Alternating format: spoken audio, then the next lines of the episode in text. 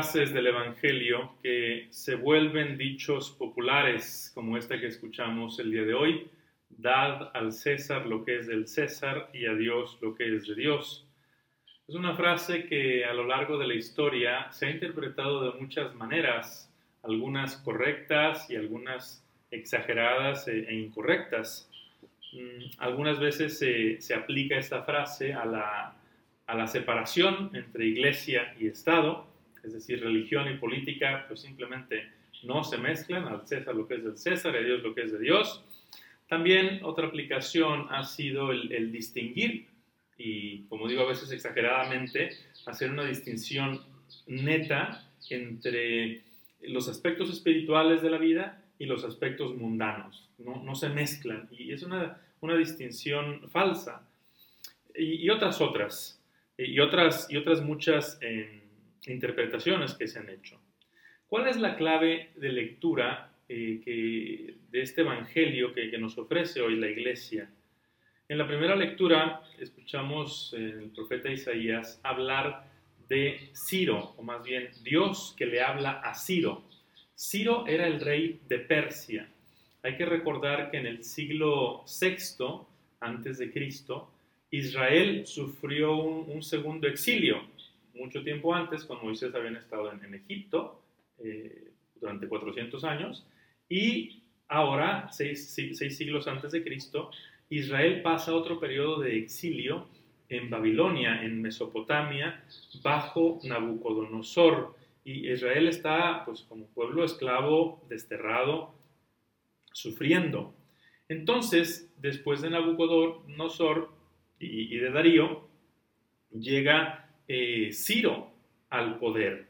Y será Ciro un rey no religioso, o al menos no, no judío, será él quien le devuelva a Israel su libertad, quien le permita regresar a, su patria, a Israel. Es un, fue un rey que trató a los esclavos judíos con gran dignidad, con gran bondad.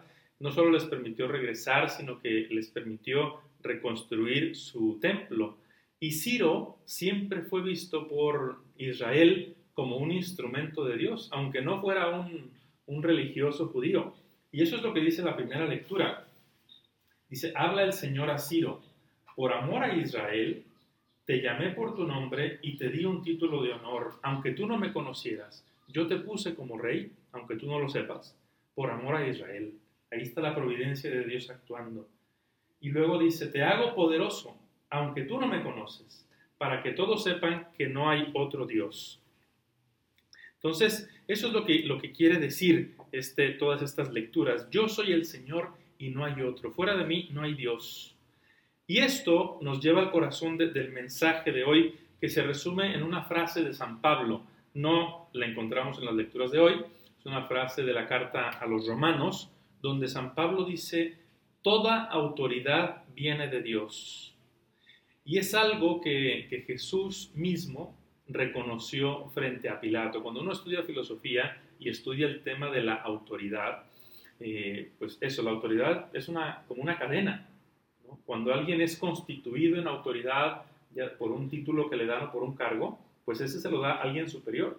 Y a ese alguien superior se lo dio a alguien superior y así se va. Y el último término de la cadena siempre es Dios. Por eso toda autoridad, aunque sea indirectamente o remotamente, viene de Dios.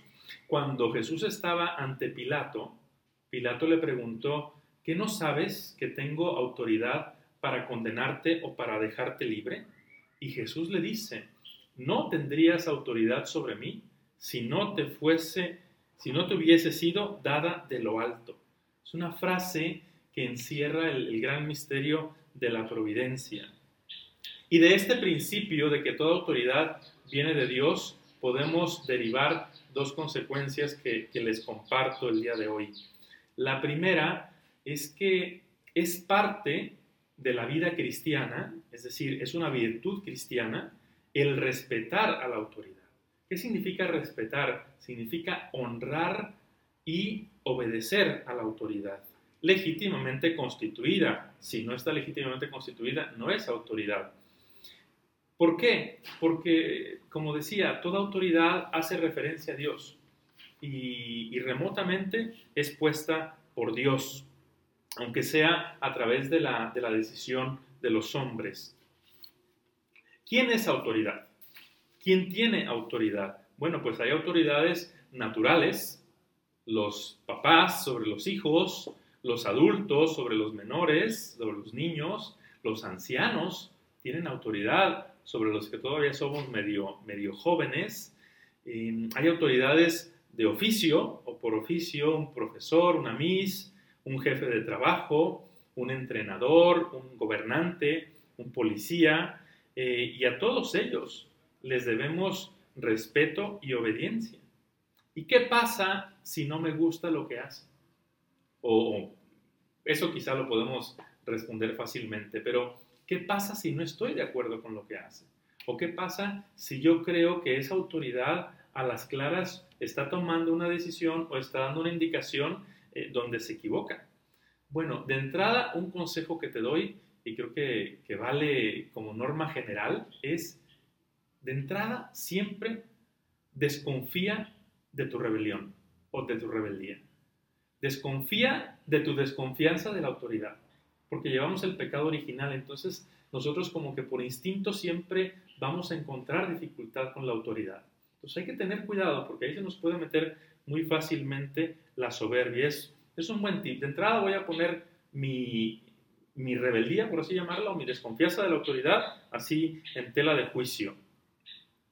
Eh, cuando la autoridad, cuando yo creo sinceramente y honestamente que la autoridad se esté equivocando, tengo el derecho, y no solamente el derecho, el deber de decirle, de hacerle ver de manera correcta mi parecer.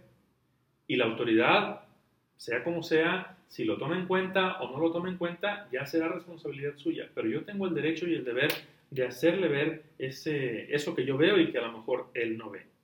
Ahora, la, la obediencia a la autoridad se aplica, como decía, cuando la autoridad es legítima. Y mientras esa autoridad no se oponga a la ley de Dios. Cuando una autoridad manda o pide algo contrario a la ley de Dios, entonces deja de ser autoridad o deja de ser legítima. Y no estamos obligados a obedecerla. Es como si un padre mandara a su hijo a mentir o a robar o a hacer una trampa. El hijo no está obligado a seguir esa, esa indicación. O cuando le dice, mamá te amo, dile que no estoy. Y pones al hijo en aprietos, lo estás obligando a mentir. Mucho cuidado con eso. ¿Por qué? Porque la autoridad, como decíamos, representa, aunque sea remotamente, a Dios. Entonces, no puede haber una contradicción entre lo que Dios manda y lo que la autoridad manda.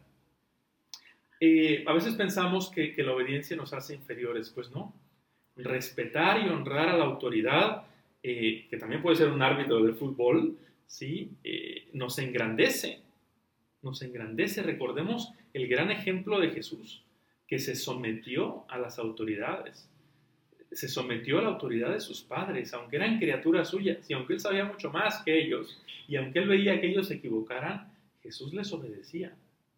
Incluso, y no solamente de niños, seguramente Jesús cuando era mayor obedecía a su madre y a su padre. También obedeció a Pilato. Jesús era la sabiduría misma y obedecía, aunque obedeció a Pilato, aunque fuese una autoridad injusta. Qué gran misterio. Em, tengo un, ejemplo que, me ayuda mucho y que, siempre me ha, me ha, estimulado.